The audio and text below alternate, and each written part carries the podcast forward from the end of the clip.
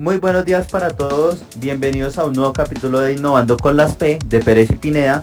El día de hoy traemos un capítulo titulado Detrás de cámaras y es porque vamos a hablar sobre esas empresas que están en nuestro día a día, que generalmente tenemos en nuestro hogar, pero ojo, son empresas japonesas, empresas que tienen como referente la tecnología, que tienen como referente la innovación y que son empresas creadoras de conocimiento. ¿O es que acaso, digamos, no hemos usado una cámara Canon, una moto Honda, un carro Honda, o por ejemplo algún producto de Sony? ¿O es que acaso, José, tú no juegas PlayStation? No, pero por supuesto, ese PlayStation es parte del día a día de la vida de los jóvenes porque aún somos jóvenes y me gustaría retomar acá una idea que planteabas inicialmente porque me parece súper interesante que ellos no solamente eh, son parte de nuestro día a día, sino que además usan cosas del día a día tan elementales como el lenguaje, como para desarrollar sus productos de manera innovadora y con calidad. Entonces yo leía, por ejemplo, que ellos usan metáforas y analogías para dar cuerpo a las ideas gestadas a través de un modelo.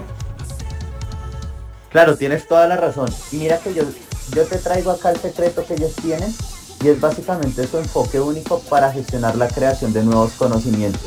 Y es que la verdad no hay que ocultarlo, los japoneses para nosotros los occidentales son gente rara, pero pues es gente que es muy creativa, gente que es muy innovadora. Creen que la empresa es un organismo vivo, tienen diferentes tipos de conocimiento, conocimiento tácito, conocimiento explícito, y además tienen una visión de recrear al mundo y hacerlo realidad. Sí, entonces en conclusión yo creo que como cultura occidental tenemos muchísimo que aprender de Japón como referente tecnológico. a veces el bicho raro nos puede abrir la mente a posibilidades que inicialmente no habríamos contemplado, pero que de aplicarlas nos pueden llevar en dirección a la satisfacción de nuestros ideales. Totalmente, tienes toda la razón y creo que hasta acá llegamos en este mini capítulo. Nos estaremos hablando en uno diferente, entonces pasen una buena tarde.